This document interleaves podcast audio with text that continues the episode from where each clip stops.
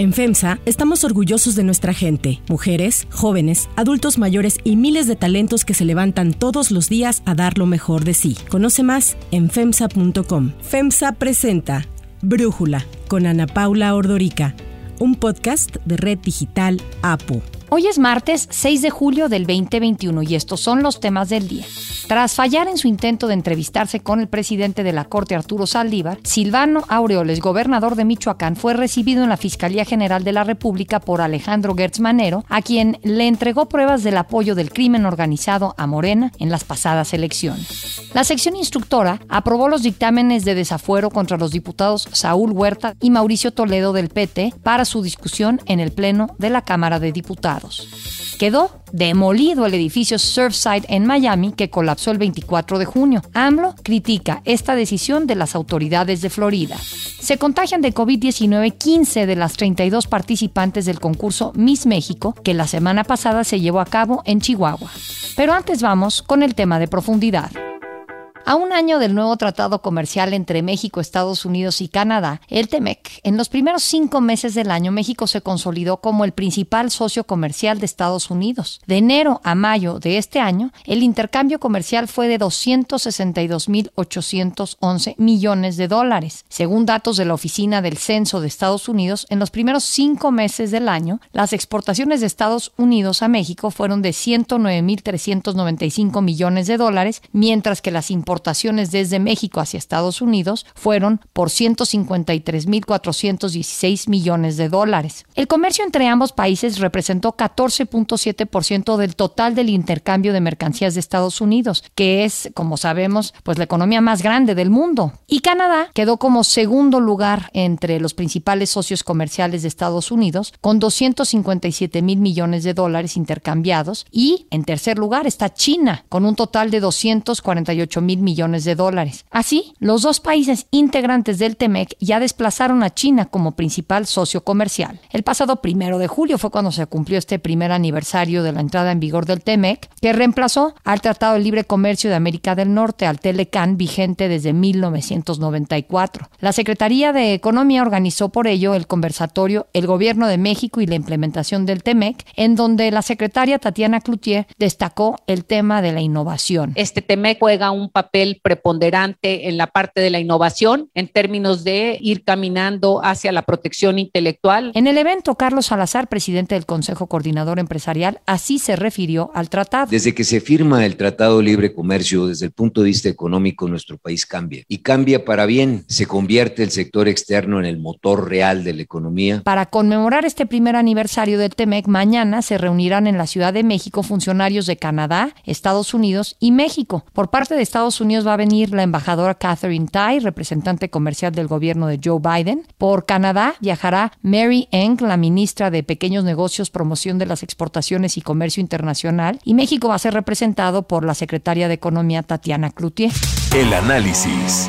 Para profundizar más en el tema, le agradezco a Kenneth Smith Ramos, socio en Aegon Economía, Derecho y Estrategia, platicar con nosotros. Ken, ¿qué balance le das al TEMEC a un año? Pues mira, a mí me parece que las cifras nos indican algo que es muy cierto, que es que el TEMEC está funcionando. Es decir, los elementos de garantía a largo plazo de un ambiente de libre comercio, libre de aranceles este, y certidumbre jurídica que brinda el TEMEC es algo que nos está ayudando conforme Estados Unidos empieza a salir de la crisis económica, empezamos a ver un crecimiento de la demanda interna de Estados Unidos y eso se traduce automáticamente en una mayor demanda de productos eh, mexicanos. Entonces yo creo que las cifras no mienten, están mostrando que el TEMEC está funcionando en términos de eh, la apertura que nos brinda con Estados Unidos. Por otro lado, vemos cifras de inversión en el primer trimestre que la Secretaría de Economía ha presentado como positivas y lo son en términos de más de 10 mil millones de dólares de inversión extranjera era captada, pero hay que darnos cuenta que también existen ciertos focos rojos. Y yo creo que es por ello que de estos eh, casi 11 mil millones de dólares que han entrado en inversión extranjera, solo 18% son en inversiones nuevas, es decir, existen algunas dudas todavía en términos de la recuperación del mercado doméstico de México y algunos focos rojos en ciertas áreas de la economía donde el gobierno de México ha implementado medidas que pudieran ser contrarias al espíritu del tratado, en particular en el sector energético y en el sector agrícola. Y también hay dos casos laborales sobre la mesa que ha puesto Estados Unidos en el sector automotriz. Estos son los temas que hay que ver con mucho cuidado en las próximas semanas y meses. Y justo te quería preguntar sobre el sector automotriz. Entiendo que ha sido un año complicado, no nada más por temas laborales, también por la escasez de semiconductores. Y ahí tu punto de vista, ¿no? O sea, ¿qué está pensando hacer México? Porque yo entiendo que esta escasez, si acaso, va a recrudecerse. Sí, mira, este es un problema que afecta a todos los productores de automóviles a nivel mundial. Una de las grandes ventajas en América del Norte es que ante el TEMEC y que el, hecho de que sea preservado el libre comercio entre los tres países nos ayuda a que en los siguientes años el sector automotriz de América del Norte siga creciendo. Pero sin lugar a dudas hay que fortalecer las cadenas productivas, hay que encontrar alternativas de proveeduría en términos de los insumos que se requieren para el sector y esto es, un reto, digamos, a largo plazo. Pero una de las grandes ventajas es que con las reglas de origen del TEMEC, haciéndolas más estrictas, eso hace que haya un importante impulso a que se incremente el valor del contenido regional y en ese sentido para México es positivo porque ofrece una oportunidad para que los productores de autopartes puedan tener una mayor participación en la producción de vehículos en América del Norte. El tema que mencionas en términos de los chips para las computadoras que operan ahora, la gran mayoría de los sistemas que operan en los vehículos, es un reto que se está dando en Europa, se está dando en América del Norte, eh, por supuesto en Asia también. Pero vemos solidez del sector. Hay un tema ahí que tiene México con Estados Unidos de carácter ofensivo, digamos, hablamos mucho de los irritantes en México, pero también hay un tema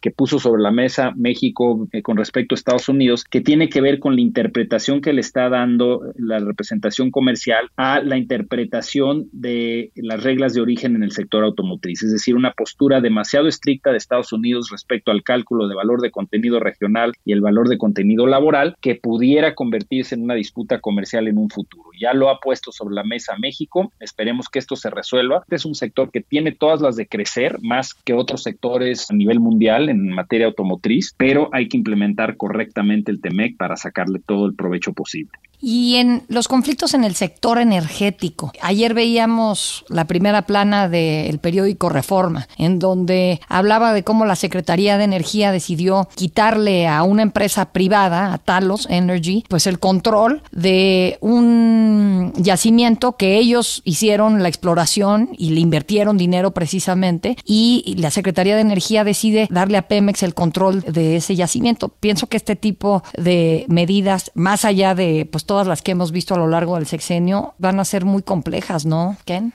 Sí, por supuesto. Aquí lo que estamos viendo es otro ejemplo en donde las políticas públicas de México, por un lado, se señala que se va a honrar el TEMEC y aprovechar este acceso irrestricto del cual gozamos Estados Unidos y Canadá, y por otro lado, en el sector energético seguimos viendo estas iniciativas de contrarreforma energética en materia de la ley de la industria eléctrica o la ley de hidrocarburos y estas medidas que afectan a la inversión de empresas que tienen el derecho de operar en territorio nacional bajo las reglas establecidas en el TEMEC y bajo el nivel de apertura que permite la reforma energética del 2013. Entonces, existe la posibilidad de que ya sea Estados Unidos que pudiera iniciar un caso de solución de disputas Estado-Estado en contra de México, o en este caso la empresa Talos, como parte de su estrategia de defensa, iniciar un caso de inversionista Estado en donde busque la reparación de los daños causados por estos cambios que está llevando a cabo el gobierno de México. No es solo en esa empresa en particular, hemos visto cambio de señales y de condiciones de inversión en el sector de energías renovables, ya mencionaba yo la ley de la industria eléctrica. Entonces hay que tener mucho cuidado porque estos son casos que pueden ser muy costosos para México y que pueden frenar la entrada de inversión productiva en el sector energético, que es lo que necesita México en este momento, para generar más energía y a mejores precios y ayudar a la competitividad de todos los sectores productivos. Por eso lo considero un foco rojo en la relación con Estados Unidos y con los demás países que invierten en México en el sector energético. Totalmente. Ken Smith, muchísimas gracias por platicar con nosotros. Si te gusta escuchar Brújula, te invitamos a que te suscribas en tu aplicación favorita o que descargues la aplicación Apo Digital. Es totalmente gratis y si te suscribes será más fácil para ti escucharnos. Además, nos puedes dejar un comentario o calificar el podcast para que sigamos creciendo y mejorando para ti. Hay otras noticias para tomar en cuenta. 1 lo consiguió. Como el presidente Andrés Manuel López Obrador rechazó la solicitud de audiencia del gobernador de Michoacán, Silvano Aureoles, para entregarle evidencias del apoyo del crimen organizado a Morena durante las elecciones en el estado, Aureoles fue ayer a la Suprema Corte de Justicia para presentarlas al ministro presidente Arturo Saldívar. Le traigo una serie de reflexiones y algunas propuestas. El ministro Saldívar ha sido un juez de avanzada, un juez eh, muy sensible. Sin embargo, Saldívar tampoco pudo recibirlo porque estaba sesionando desde su casa. Aureoles informó que seguirá buscando un encuentro con el ministro para plantear una posible reforma que ayude a prevenir la intromisión del narco en los procesos electorales futuros. Y entregó en la Corte un documento en el que expresa la gravedad de los hechos y la importancia de que se reciban las pruebas para no poner en riesgo la vida de las personas. Y es que después de las elecciones en las que perdió el PRD y ganó el morenista Alfredo Ramírez Bedoya, Aureoles acusó que fue gracias al apoyo del crimen organizado y pidió anular el resultado. Ahora, quien sí recibió a Aureoles fue Alejandro Gertz Manero en la Fiscalía General de la República. Sobre la intromisión del crimen organizado en las elecciones, ayer el presidente López Obrador así le respondió al periodista Jorge Ramos, quien lo cuestionó al respecto. En este país hay gobernabilidad. No, pero te voy a dar ¿Cuántos otro dato. candidatos le mataron, señor presidente? Te voy a- sí, Eso es una tragedia. lamentablemente, pero en todos los casos, en la mayoría de los casos, eh, se ha castigado a los responsables. 2. Avanzan desafueros. Ahora sí, la sección instructora de la Cámara de Diputados alcanzó el quórum necesario para discutir y votar los dictámenes de desafuero de los legisladores Saúl Huerta, expulsado de Morena, y Mauricio Toledo del PT. El dictamen para desaforar a Huerta, acusado de violación y abuso sexual contra menores de edad, fue avalado por unanimidad. El presidente de la sección instructora, Pablo Gómez, no permitió abstenciones, así que en el caso de Mauricio Toledo, señalado de enriquecimiento ilícito, hubo tres votos a favor de desaforarlo y uno en contra, que fue de la diputada del PT, de su partido, Mari Carmen Bernal. Ahora, la Cámara de Diputados deberá solicitar a la Comisión Permanente del Congreso un periodo extraordinario de sesiones para erigirse en jurado de procedencia y desahogar los desafueros de los legisladores a petición de la Fiscalía de Justicia de la Ciudad de México. La semana pasada, la sección instructora de la Cámara de Diputados no pudo sesionar por falta de quórum, pues de sus cuatro integrantes no se presentaron las diputadas del PT, Mari Carmen Bernal, y la del PRI, Claudia Pastor. Fue desde el 27 de abril que la Fiscalía Capitalina presentó ante la Cámara de Diputados la solicitud de procedencia contra Huerta por la violación equiparada agravada en contra de menores de edad después de que un menor de 15 años lo acusó de abuso sexual en un hotel de la ciudad. Pero entonces Saúl Huerta se declaró inocente y hasta víctima. En un intento de extorsión y chantaje, se me acusó falsamente de haber cometido abuso en contra de un menor de edad. 3. Edificio colapsado. Debido a la inestabilidad en lo que quedaba del edificio Surfside que colapsó en el sur de Florida y ante la llegada de la tormenta Elsa, ya fue demolido la noche del domingo por medio de una explosión controlada. Las autoridades señalaron que los restos inestables del edificio, más el mal tiempo de la tormenta Elsa, significaban una gran amenaza para los equipos de rescate que aún se encuentran en el lugar. Sin embargo, en su conferencia mañanera, el presidente Andrés Manuel López Obrador, quien siempre habla de la no intervención en asuntos de otros países, criticó que las autoridades de Florida decidieron demoler el edificio que colapsó el 24 de junio, pues aún hay más de 100 personas reportadas como desaparecidas. Si yo gobernara Florida, yo no hubiese dinamitado el edificio. Y nadie allá dice nada. No, es un asunto nada más técnico, es un asunto humano. ¿Cómo? Se rescatan 25 cuerpos, pero se declaran desaparecidos 120. Y ayer se dinamita el edificio. López Obrador sugirió además que el New York Times, que hizo un reportaje sobre el desplome de una trave de la línea 12 del metro en la Ciudad de México, realice ahora uno sobre las causas que provocaron la caída de los departamentos en Florida. Esto sin darse cuenta que ayer, en su primera plana, eso hizo justamente el New York Times. Publicó un gráfico en el que alerta que el colapso del edificio de condominios Champlain Towers ha provocado una revisión de cientos de rascacielos que son incluso más antiguos que este edificio. La alcaldesa de Miami-Dade, Daniela Levin, explicó que la torre se derribó de manera controlada y que el método de demolición se basó en detonaciones estratégicas. We brought down this last tower in a controlled way that did not in any way interfere with the site where we're searching.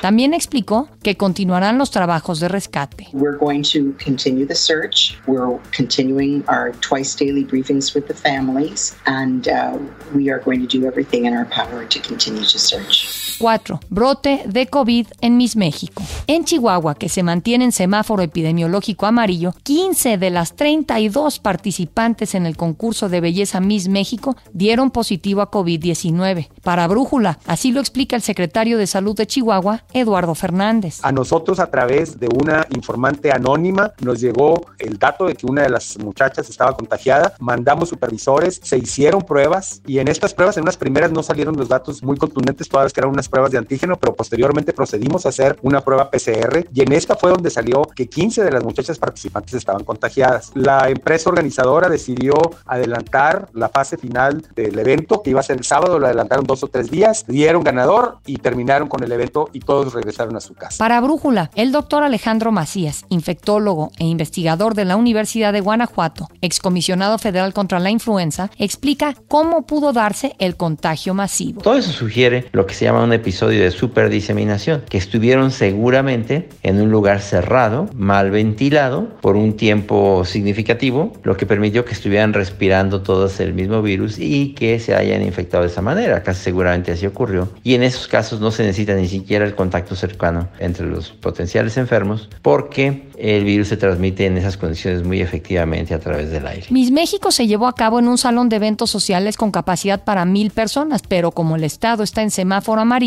solo se permitió la entrada a 300 personas, es decir, al 30%. Yo soy Ana Paula Ordorica Brújula, lo produce Batseba Feitelson. En la redacción, Elizabeth Rangel. En la coordinación, Christopher Chimal. Y en la edición, Omar Lozano. Yo los espero mañana con la información más importante del día. Oxo, Farmacias ISA, Cruz Verde, Oxo Gas, Coca-Cola FEMSA, Invera, Torrey y PTM son algunas de las muchas empresas que crean más de 245 mil empleos tan solo en Y generan valor como parte de FEMSA. FEMSA presentó Brújula con Ana Paula Ordorica, un podcast de Red Digital APO.